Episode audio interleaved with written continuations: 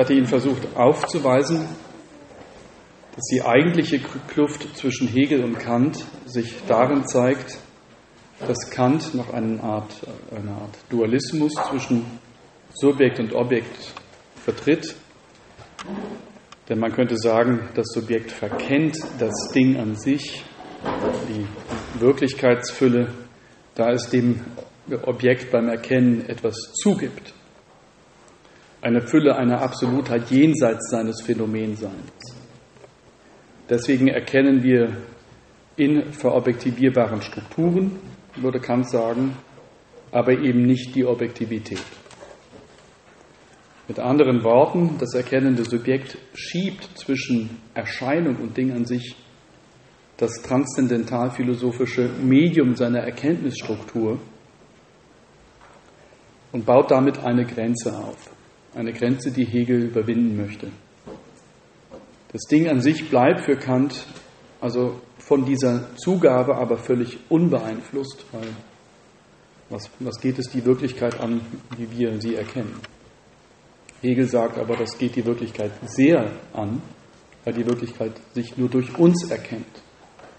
Dafür steht der Idealismus ein. Die Grundstruktur der, der, Wirklichkeit ist geistig, das heißt nichts anderes. Die Grundstruktur der Wirklichkeit ist nichts anderes als die Begrifflichkeit, in der wir das, was in Wahrheit ist, bestimmen können. Das subjektive Erkennen verfehlt deshalb bei Kant im Moment des Erkennens notwendig das, was es eigentlich erkennen möchte, nämlich die Wirklichkeit, wie sie an sich ist. Und Hegel sagt eben, dass das falsch ist. Reines Erkennen wäre dann also für Kant so etwas wie ein Erkennen, das keinen epistemologischen Rest übrig ließe, ein Erkennen, welches das Objekt von allen subjektiven Zugaben von einem Konstruktivismus befreit. Und Hegel kann diese Meinung Kant nicht teilen und er versucht diese Dichotomie zwischen Subjekt und Objekt zu überwinden. Er tut dies, wie ich Ihnen versucht habe zu, zu zeigen, eben indem er sagt, die Grundstruktur der Wirklichkeit ist selber begrifflich und deswegen abhängig von uns. Er glaubt an so etwas wie ein psychisches Universum, also ein durch den Geist belebtes Universum, aber eben gleichzeitig von einem Universum, das sich in diesem Sinne um, eine, um eigenen fundamentalen Mangel, um einen fundamentalen Mangel herumkreist.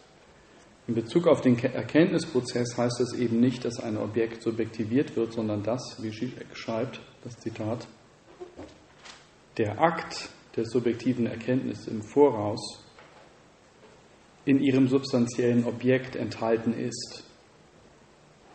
Der Weg zur Wahrheit ist Teil der Wahrheit selbst. Was das im Detail heißt, möchte ich Ihnen in dieser Vorlesung deutlich machen. Worauf Zizek in seiner Hegel-Interpretation hinaus möchte, ist der Umstand, dass sich hinter dem Vorhang der Erscheinungen, also wenn es so etwas gibt wie einen Vorhang der Erscheinungen, nur das befinden kann, was das Subjekt selbst mitgebracht hat. Kant möchte ähnlich wie Platon vor ihm mit einer Zwei-Welten-Lehre die wirkliche Wirklichkeit vor der Kontingenz menschlicher oder verliebler Erkenntnisse schützen weil er, überspitzt formuliert, Angst hat, in eine relativistische Postmoderne zu verfallen. Denn wenn nur das in Wahrheit ist, was wir Menschen zur Wahrheit machen, wir aber selber verliebte, kontingente Wesen sind, wie kann das, was wir erkennen, überhaupt wahr sein? Das, was wir erkennen, muss sich doch von einer Objektivität der Dinge her verifizieren, nicht von unseren Denkbestimmungen. Hegel wird daher einerseits mit Kant sagen, ja, das menschliche Erkennen erkennt Erscheinungen, aber er wird andererseits gegen Kant sagen, das menschliche Erkennen erkennt nicht Erscheinung vor einem Horizont eines Dings an sich, sondern das menschliche Erkennen erkennt diese Erscheinungen, wie sie an sich sind. Das ist irgendwie kontraintuitiv, weil ich Ihnen sagte, die klassische Korrespondenztheorie der Wahrheit sagt, da draußen gibt es Fakten und meine Propositionen werden durch diese Fakten verifiziert. Hegel scheint uns nahezulegen, ja, schon die Ebene der Fakten ist wesentlich geistlich und das, was ich dann von über diese Fakten aussage, ist Teil eines holistischen Begründungsnetzwerks. Aber was jenseits dieses holistischen Netzwerks ist, können wir, können wir nicht sagen. Und all das, was als je neue Wahrheit als ein Teil der Dinge, wie sie angeblich an sich sind, von einer noch unbestimmten Zukunft auftaucht, ist für Hegel eben immer nur eine Erkenntnis Schlaufe im Subjekt-Objekt-Verhältnis. Hegels dialektische, dialektische Geschichtsteleologie, also auf ein Ziel hin ausgerichtet, habe ich noch einmal mit dieser Zeichnung versucht zu veranschaulichen. Die untere Linie von links nach rechts ist eine Zeitachse quasi vom Urknall bis zur Gegenwart. Und die vertikale Achse, hier Selbstbewusstsein, steht für die Zunahme von Geist in der Genese menschlicher Bewusstseinsform. Und dann haben Sie eben noch die Pole hier Objekt, Subjekt und wie ich Ihnen sagte, die kreisen immer um sich herum, weil, weil sie von einer gegenseitigen Nicht-Koinzidenz immer herausgefordert sind. Bei den antiken Kulturen, also quasi auf dieser Ebene hier, wenn Sie hier ägyptische Kultur oder persische Kultur erwähnen, griechische Kultur, in der antiken Kultur ist das Objekt noch groß und das Subjekt klein. Die Menschheit sieht sich in radikaler Abhängigkeit von Naturgewalten die sie dann zum Beispiel vergöttert. Ein Prozess der Aufklärung verkörpert dann aber das Größerwerden des Subjektpols in dieser Subjekt-Objekt-Beziehung. Deswegen wird auch dieser Subjektpol immer größer. Weil das Subjekt eben immer mehr über die Objekte um ihn herum erfährt. Wenn man Erkenntnisprozesse historisch denkt im Zeithorizont, dann braucht es die Welt der Dinge an sich nicht mehr, oder eine statische Grundstruktur der Wirklichkeit, weil Hegel sagt, die Wirklichkeit ist genau das, diese Genese. Diese je historisch bedingte Verwiesenheit von Subjekt und Objekt oder Subjekt und Substanz, mit anderen Worten, ist das, was Hegel Geist nennt, diesen ganzen Prozess. Hegels Diktum, Substanz ist Subjekt, aus der Phänomenologie, muss Zizek zufolge als ein unendliches Urteil oder als eine spekulative Identität, Substanz gleich Subjekt gelesen werden und nicht als einfache Identitätsbehauptung. Er will damit sagen, die Wahrheit ist eingeschrieben in die Subjektbedingungen immer neuer Begründungsformen dessen, was in Wahrheit ist. Das soll eben die Proposition Substanz ist Subjekt heißen. Es ist kein Urteil über einen klar definierbaren, verifizierbaren Sachverhalt, sondern es ist ein geschichtsteleologisches Urteil. Noch einmal ein Zitat die Welt der Phänomene, der Erscheinungen, historischen Kontingenzen im Zusammenhang mit der Rede von Substanz als Subjekt zu begreifen, bedeutet nichts anderes, als dass diese Spaltung im Leben des absoluten Selbst innewohnt. Das heißt, wenn Hegel selber von einem Absoluten spricht, zum Beispiel er spricht vom Begriff oder er spricht vom Geist, dann will Zizek darauf hinausweisen, dieser Geist ist selber von einer inneren Nicht-Koinzidenz herausgefordert. Das veranschaulicht wahrscheinlich nochmal sehr viel schöner diese Zeichnung von Eric Steinhardt jede Epoche mappt, also verortet, topografisch verortet ihre Subjektbedingungen dessen, was in Wahrheit ist. Und Sie sehen auch in dieser Zeichnung wird dann der Subjektpol immer größer. Wenn Hegels These zunehmender Erkenntniskomplexität in historischen Entwicklungen aufgewiesen wird, dann zeigt er, dass unser Fortschritt eines zunehmenden Bewusstseins abhängig ist von bestimmten Erkenntnissen und Prämissen von diesen Erkenntnissen. Was bedeutet das? Wenn wir auf geschichtliche Ereignisse schauen, dann können wir diesbezüglich zwei Perspektiven nehmen. In Bezug auf Kant, zum Beispiel das Beispiel nochmal, könnten wir sagen, dass Kants Transzendentalphilosophie sich notwendig aus den beiden ihm vorausgehenden Traditionen ergeben hatte. In diesem Sinne folgt auf Rationalismus, Empirismus die Transzendentalphilosophie, dann haben sie eine Genealogie A, B, C. Also relativ problemlos eine klare Aufeinanderfolge.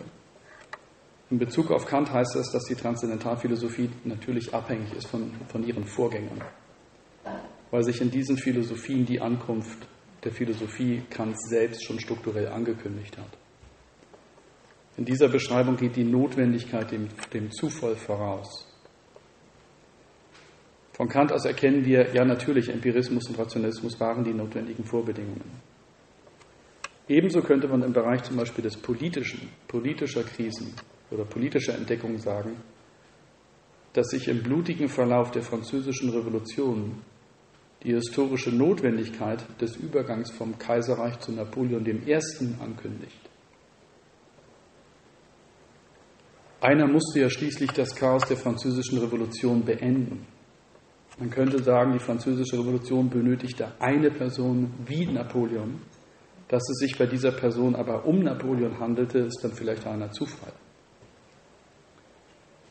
In dieser Beschreibung geht ebenso die Notwendigkeit dem Zufall voraus, weil man denkt, okay, die französische Revolution, zehn Jahre Chaos, jetzt muss aber quasi ein neuer Mann auftauchen, der dieses Chaos beendet.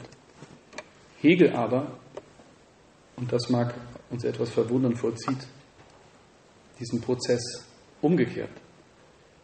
Erst durch eine zufällige Entdeckung, nämlich diejenige eines zum Beispiel eines bestimmten Immanuel Kant, werden rückwirkend die Bedingungen vervollständigt. Oder in Bezug auf Napoleon, erst durch das Auftreten des wirklichen Napoleon werden rückwirkend die Ereignisse auf diese Machtübernahme hingelesen. Das heißt, sie haben nicht einfach eine Genealogie von A, B, C, sondern sie haben eine Genealogie oder A, B, C, D, sondern die haben eine Genealogie von A, B, D und D schafft rückwirkend C. Das heißt, eben auch projiziert, die Notwendigkeit selbst ist kontingent in der Form, dass sich die Bedeutung, die das Kontingente in ein Notwendiges umwandelt, eben nicht aus der Reihe der zufälligen Bedingungen selbst ersehen lässt, sondern dass diese Bedingungen erst nach ihrem Setzen zur notwendigen Bedingung dessen werden, was sie gesetzt haben. Zwar erscheint alles notwendig, sobald man es von seinem Ende her betrachtet, aber das Ende selbst, die Genese, die retroaktiv diese Notwendigkeit vervollständigt, eben A, B, C oder A, B, D, D vervollständigt C, jetzt haben wir wieder eine Genealogie, wird nicht erkannt, wird oft nicht erkannt, das notwendige, das, das, das kontingente Moment in, dieser, in diesen genealogischen Prozessen.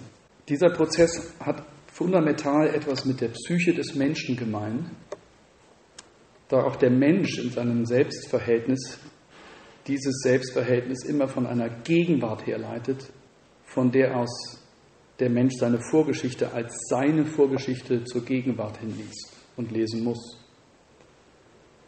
So wie für Hegel Geist bzw. Selbstbewusstsein aus der Kontingenz nachträglicher Notwendigkeit sozusagen sich seine eigene Substanz gibt, seine eigene Genese narrativ erklärt, so strukturiert sich Subjektivität für Lacan und auch politische Ordnung für Zizek in einer gleichen, quasi fundamentalen, retrospektiven quasi Verkennung. Ein Blick in die Geschichte zeigt uns, dass sie voller kontingenter Ereignisse ist, die immer von einem kontingenten Ende her sich dann retrospektiv ihre eigene normative Notwendigkeit rekonstruieren.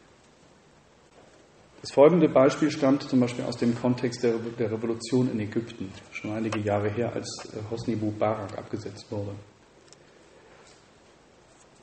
Der CNN-Journalist Farid Zakaria sagte über den ehemaligen ägyptischen Präsidenten Hosni Mubarak sehr treffend, dass Mubarak durch seine liberal-diktatorische Führung, also einerseits ein Dickmeier Diktator, gleichzeitig relativ liberal, die Möglichkeit geschaffen hatte, eine Gesellschaftsschicht entstehen zu lassen, die ihn eines Tages stürzen musste.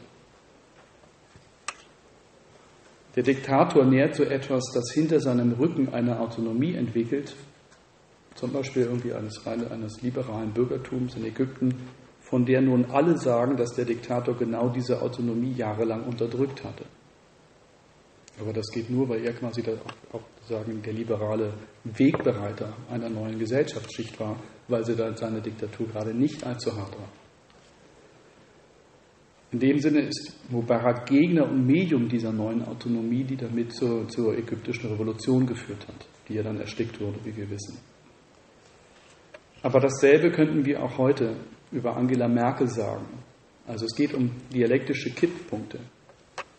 Ihre scheinbar liberale Politik hat just das Medium genährt, das ein Medium ihres Untergangs werden könnte, nämlich die AfD. Indem also Merkel genau das richtig tut, was sie für richtig hält, tut sie strukturell genau das Falsche. Sie schafft sich ab. Aber dasselbe betrifft eben nicht nur Politik, sondern auch Denkmodelle in der, in der Philosophie. Nehmen wir Martin Heidegger. Selbst wenn Sie von ihm nicht viel wissen oder noch nichts wissen, dann äh, werden Sie hier hören, äh, dass man von einem frühen und einem späten Heidegger spricht. Und auch hier haben wir eine Form der Dialektik. Der frühe Heidegger von Sein und Zeit ist die Bedingung eventuell des späteren, des Autors äh, des Briefes über den Humanismus. Da findet ein Weg eines Denkens statt. Das Wissen, was in Wahrheit ist, eben einen Perspektivwechsel einführt. Aber, aber die Frage ist, ist der frühe Heidegger die Bedingung des Späten? Heidegger beginnt einen Denkweg und entdeckt plötzlich auf seinem Denkweg, dass er genau die Gegenthese vertritt, die er am Anfang vertrat. Plötzlich ist ein, ein Denken mit, seiner, mit seinem eigenen Widerspruch konfrontiert. Hier nochmal veranschaulicht im Bild eines Möbiusbandes, das zwei Ebenen miteinander verschränkt. Eine Ameise läuft zum Beispiel auf dem Möbiusband entlang und sie läuft und sie läuft immer gerade raus und plötzlich stellt sie fest, ich weiß gar nicht, wie das gekommen ist, sie läuft auf dem Kopf. Oder noch ein weiteres Beispiel aus der Philosophiegeschichte, nehmen Sie Ludwig Wittgenstein. Bei dem unterscheidet man auch das Frühwerk des äh, Traktatus Logicus Philosophicus vom Spätwerk die philosophischen Untersuchungen. Jetzt könnte man fragen, hätte es den späten Wittgenstein ohne den Wittgenstein der Idealsprache überhaupt gegeben des Traktatus? Gibt es überhaupt eine Differenz zwischen dem frühen und dem späten? Zum Beispiel James Conan bestreitet das. Aber was mich interessiert, ist auch hier, dass ein Denken beginnt und plötzlich auf seinem Kopf steht. Wittgenstein ist sozusagen auf dem Möbiusband einfach weitergelaufen, bis er eines Tages entdeckt hatte, dass er wirklich schon auf der anderen Seite angelangt ist und zumindest für einige Wittgenstein-Experten nun radikal die Gegenthese vertritt. Auch hier haben Sie einen schleichenden Umschlag dialektischen Denkens, Warum? Weil das, was uns Wahrheit ist, plötzlich jetzt genau das Gegenteil ist von dem, was ich glaubte, dass das, das, das was in Wahrheit ist, wahr ist. Das veranschaulicht finde ich sehr schön diese Zeichnung wiederum von Escher. Sie zeigt nämlich, was ganz entscheidend für Hegel ist und auch für meine Interpretation symbolischer Form, eben ihre Instabilität, ihre Fragilität in der Verhandlung von Formstruktur und Inhalt. Das ist Bedingung durch die Formstruktur. Die Zeichnung zeigt den langsamen Umschlag von Form und Inhalt, den Umschlag wie eine neue Denkform, sich auflösende Umrissstrukturen dessen, was in Wahrheit ist, plötzlich ein ganz anderes Objekt hervorbringt. Eine ganz andere Inhaltsbestimmung gebiert. Denken Sie das nochmal eben in Bezug zu Heidegger und, und Wittgenstein. Ein Denken, eine Denkform geht, beginnt mit einem Inhalt, denkt durch und hat plötzlich einen ganz anderen Inhalt bei derselben Denkform. Aber natürlich auch nicht ganz bei derselben Denkform, weil die Denkform sich natürlich neu entwickelt hat und wieder ist eine Art Schlangenhaut abgelegt worden. Ein Bewusstsein geht in seinen Prozess der Differenzierung und stellt plötzlich fest, sein Inhalt ist ein anderer geworden. Die philosophischen Thesen haben sich ins Gegenteil verkehrt. Eine Kontur die ursprünglich einen fest definierten Inhalt erzeugt, verkehrt sich langsam in einen Inhalt, der nachträglich eine neue Kontur auf sich vereint. Inhalte mutieren langsam, weil ihr Innen sich je dem neuen Außen einer Bestimmungsform ja anschmiegt. Wir haben ja gar keine Inhalte, keine Inhalte jenseits unserer Bestimmungsform, indem wir Inhalte versuchen zu definieren. Wenn Sie glauben, es gibt Inhalte da draußen in der Wirklichkeit, ohne dass wir eine Bestimmungsform dieser Inhalte, eine Formalbedingung dieser Inhalts, Inhalte haben, dann, dann fallen Sie in diesen klassischen Kantschen Zwei-Welt-Lehre-Dualismus. Hegel will sagen, all unser Bewusstsein, die Geschichte des Denkens entwickelt sich in dieser Art genealogischer Entfremdungen. Sie beginnen mit Angela Merkel und am Ende kommt die AfD raus. Eigentlich ist das eben ein treffendes Bild hier für das, was Hegel den Umschlag von einer begrifflichen Konstellation des Bewusstseins zum nächsten versteht, eben als eine schleichende, aber dann doch plötzlich sich retrospektiv in eine neue Gestalt entdeckende Formation. Auch hier also begegnet uns Kultur als Schauplatz instabiler symbolischer Form. Warum? Weil eben die Inhalte immer formal bestimmt sind und diese Formalbestimmungen sind instabil und können sich durch neue Erfahrungen mit neuen Objekten so verändern, dass neue Inhalte generiert werden. Aus dem Fisch ist plötzlich eine Ente geworden. Dafür lassen sich alle möglichen Beispiele geben. Plötzlich ist es eben nicht mehr zu leugnen. Zum Beispiel die AfD ist einfach da. Es gibt eine neue politische Realität. Die Medien haben es lange nicht für möglich gehalten, dass in Deutschland eine nationalpatriotische Partei politischen Raum gewinnt. Aber die Politik der alten Form hat just diesen Raum eröffnet als das andere ihrer selbst. Und eben plötzlich ist es einfach nicht mehr zu leugnen. Ebenso wie nicht zu leugnen ist, dass aus einer Ente schließlich dann zum Beispiel dieser Fisch geworden ist. Entweder tauchen Umschläge plötzlich auf durch Katastrophen, Kriege oder eben sie gehen schleichend vor, voran. Die Form generiert den Inhalt und der Inhalt ist nie eine absolute Wahrheitsgestalt. Warum? Weil er abhängig ist von der Form und die Form in genealogisch kontingenten Prozessen sich halt immer wieder neu ausgestalten kann. Das heißt, durch neue Formen entstehen neue Inhalte. Der Inhalt ist immer instabil, schlicht und einfach unsere Erkenntnisformen, unsere symbolischen Formen Instabilitätseigenschaft haben. Noch einmal zusammengefasst, Begriffsgeschichte, also das Gründungsgeschichte könnte man sagen, was Hegel den Begriff nennt, ist eigentlich nur die, der Verweis, dass das, was für uns die Wirklichkeit ausmacht, begrifflich gefasst ist. Begriffsgeschichte ist jedes Zusammenspiel von Form und Inhalt. Die Erkenntnis entdeckt nichts hinter dem Schleier der Phänomene, sondern ihre Form des Denkens gibt je den Inhalt dessen vor, was sie als vom Denken unabhängig glaubt, repräsentiert, vor sich gebracht zu haben. Weil wir glauben ja, in dem, was wir als wahr erkennen, erkennen wir die Wirklichkeit, wie, ja, wie sie ja an sich ist. Wir blenden ja quasi unseren subjektiven begrifflichen, unsere subjektiv begriffliche Zugabe ja eigentlich weg. Wenn ich dieses Mikrofon sehe, dann denke ich ja in erster Linie nicht, wie das ein Alien sehen könnte oder wie das von einem Vogel wahrgenommen wird. Das wäre irgendwie absurd. Und ich gehe, gehe sofort davon aus, dass, dass dieses Mikrofon natürlich in der Welt ist, egal ob ich drauf schaue oder nicht. Hegel beschreibt diesen Umschlag, also von Form und Inhalt, aufgrund der Instabilität symbolischer Form wie folgt. An einem schönen Morgen, dessen Mittag nicht blutig ist, damit will er sagen, an einem schönen Morgen, es hat keine Revolution stattgefunden. An einem schönen Morgen, dessen Mittag nicht blutig ist, wenn die Ansteckung aller Organe des geistigen Lebens durchdrungen hat. Nur das Gedächtnis bewahrte noch als eine, man weiß nicht wie vergangene Geschichte, die tote Weise der furigen Gestalt des Geistes auf. Und die neue für die Anbetung erhöhte Schlange der Weisheit hat auf diese Weise nur eine welke Haut schmerzlos abgestreift.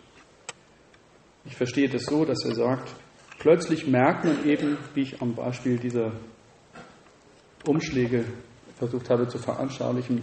Plötzlich merkt man einfach, es hat keine Revolution gegeben, aber die Grundstruktur der Wirklichkeit hat sich verändert, zum Beispiel im Bereich des Politischen. Eine neue, eine neue politische Realität ist da, ob Sie es wollen oder nicht. Aber es hat keine Revolution gegeben. Es hat ein schleichender, ein, ein schleichender Prozess hat sich hinter, hinter unserem Geist quasi etabliert und, und plötzlich erkennen wir, dass eine neue Bewusstseinsform sich ausgestaltet hat. Oder wir können auch auf unsere Demokratie schauen. Auch hier kann plötzlich die Erkenntnis auftauchen, wir sind ja gar keine Demokratie mehr, weil unsere, unsere politischen Wirklichkeitsmöglichkeiten sich so schon in einen ökonomischen Überbau eingeschrieben haben, dass wir über diesen Überbau gar nicht mehr politisch entscheiden können.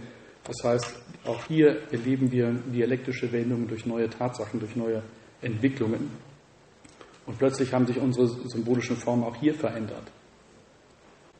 Entscheidend ist eben die permanente Bewegung von Form-Inhalt-Konstellation, weil es eben keinen Inhalt ohne Form gibt, ohne Formalbedingungen. Ich komme zum Abschluss. Das Universum wird von Hegel als eine panpsychische Einheit von Materie und Geist gedacht. Das habe ich Ihnen versucht zu vermitteln, eben in dieser historischen Genealogie einer immer instabil, aber sich fortentwickelnden Subjekt-Objekt-Dichotomie. Aber diese panpsychische Einheit von Geist und Materie ist gerade nicht abgeschlossen, sondern ihr ist eine Negativität eingeschrieben, ein Mangel, die jedem Abschluss dieser Verwiesenheit von Subjekt und Objekt widersteht.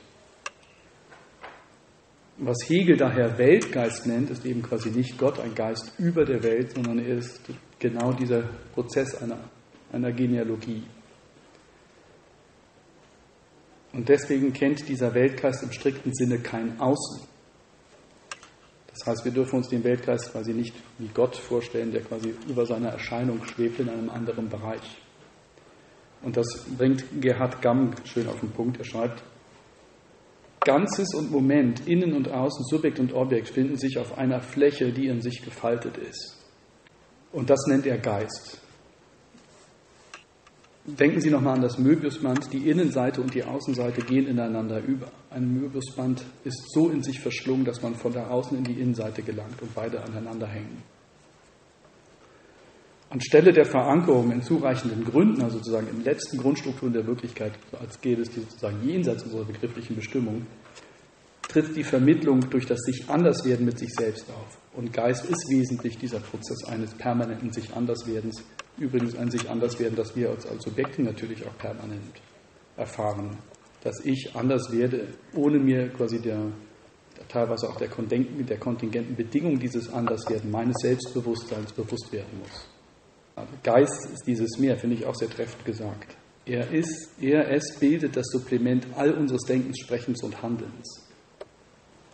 Geist ist immer in dem Sinne überdeterminiert, weil wir, es gibt kein Subjekt, das alle Wissenschaften in sich vereinen könnte. Das heißt, deswegen gibt es auch in sich untereinander sich widersprechende und bekämpfende Wissenschaften. Hier nochmal von Gamm auch schön zusammengefasst. Der Geist bleibt in Sprache und Institution. Auch hier nochmal, Sie sehen die Verbindung zu Lacans Rede von symbolischer Ordnung, also die Grundstruktur der Wirklichkeit ist selber nicht anders denkbar als eine symbolische Ordnung, an die wir uns einklinken als Subjekte. Der Geist bleibt in Sprache und Institutionen, das heißt in einer symbolvermittelten Realität uns ständig voraus. Warum? Weil das Kind, das heute geboren wird, keine Ahnung hat von dem, was es an Geist schon immer gibt. Es gibt immer Wissenschaftler, die ihn irgendwie voraussagen. Es gibt immer eine Überkomplexität. Der Geist ist immer überdeterminiert. Er hat zu viel Wahrheitswerte, ohne sie selber in, eine, in ein Superhirn vereinen zu können. Der Geist bleibt in Sprache und Institution, das heißt in einer symbolvermittelnden Realität uns ständig voraus. Damit aber bleibt der Geist auch unendlich hinter dem, was wir, was wir sind, sagen und tun, zurück. Er verkörpert diese an die Extreme verfallende logische Bewegung von Erkennen und Verkennen, vom Handeln, Wirken und Verwirken, von uns voraus sein und hinter uns zurückbleiben. Ich verstehe Gamm hier in dem Sinne nur nochmal, dass er auf die Überdeterminierung, also auf die Informations-, nicht zu bändigen Informationsfülle hinweist, in dem Sinne, dass der Geist immer uns voraus ist und gleichzeitig wir ihm, ihm teilweise immer auch zurückbleiben müssen. Der Geist ist zwar Darstellung, aber nicht Darstellung eines Etwas, sondern Darstellung seiner selbst. Das ist ja die Grundidee von Hegel. Der Geist ist die Grundstruktur der Wirklichkeit selbst. Er ist begrifflich vermittelt. Da ist nichts etwas anderes als er selbst, weil er Form und Inhalt vermittelt, weil die symbolischen Formen, erst in den symbolischen Formen uns die Dinge erscheinen. Er ist als solcher immer im Kampf mit einem Antagonismus, weil auch er quasi seine, seine, seine Form-Inhaltsgrenze nie von einer göttlichen Außenperspektive nochmal kalibrieren kann, absolut. Geist und damit auch Kultur ist eine Oberfläche von Markierungen, die nicht auf etwas ihr Vorgängiges oder zugrunde liegendes verweisen. Es gibt keinen hinreichenden Grund unserer Kultur, außer das Medium unserer Kultur selbst, das versucht, diesen Grund immer wieder neu zu legen. Deswegen gibt es eben die von mir schon erwähnten Fantasien der Genesis, des Gesellschaftsvertrags, der Volonté Générale, des, des Wechsels vom Naturzustand zum Kulturzustand. Diese Fantasien sind ja selber nur aus der, aus der Binnenstruktur des Symbolischen selbst vermittelt. Es sind ja Narrationen, die im Symbolischen stattfinden, gerade weil sie nicht darauf zurückgreifen können, was davor war. Gerade weil, weil symbolische Formen sich nicht grundlegen können, brauchen sie diese Narrationen, diese Fantasien, um doch so etwas, äh, an doch so etwas zu glauben, als gäbe es eine Grundstruktur der Wirklichkeit. Wir entfremden uns in den Geist, auch das würde Lacan sagen. Natürlich, ich brauche die symbolische Ordnung, entfremde mich aber in ihr. Denn dieser uns entfremdende Geist ist gleichzeitig Identität, die Identität, die er uns verleiht. Der Geist wird in der Sprache, im Handel, in gesellschaftlichen Institutionen repräsentiert und er ist eben nicht mehr als diese Repräsentation. Das heißt, er ist keine, kein gottgleiche, keine gottgleiche Entität über den Repräsentationen, sondern der Geist lebt in diesen Repräsentationen. Das heißt, die Hegelsche Dialektik ist keine Präsenzmetaphysik, die irgendwie glaubt, es gibt eine fundamentale Grundstruktur und darauf baut der Geist auf. Nein, der Geist verhandelt sich selbst in seiner Genese. In Zizeks Verständnis der Hegelschen Dialektik findet sich diese Wahrheit also eben auf der, auf der Seite der Form und nicht des Inhalts. Der Glaube an die, an die kohärente oder in sich statisch bleibende Inhaltsform unserer Erkenntnis, unserer Erkenntnis ist für ihn eine Art Fetisch.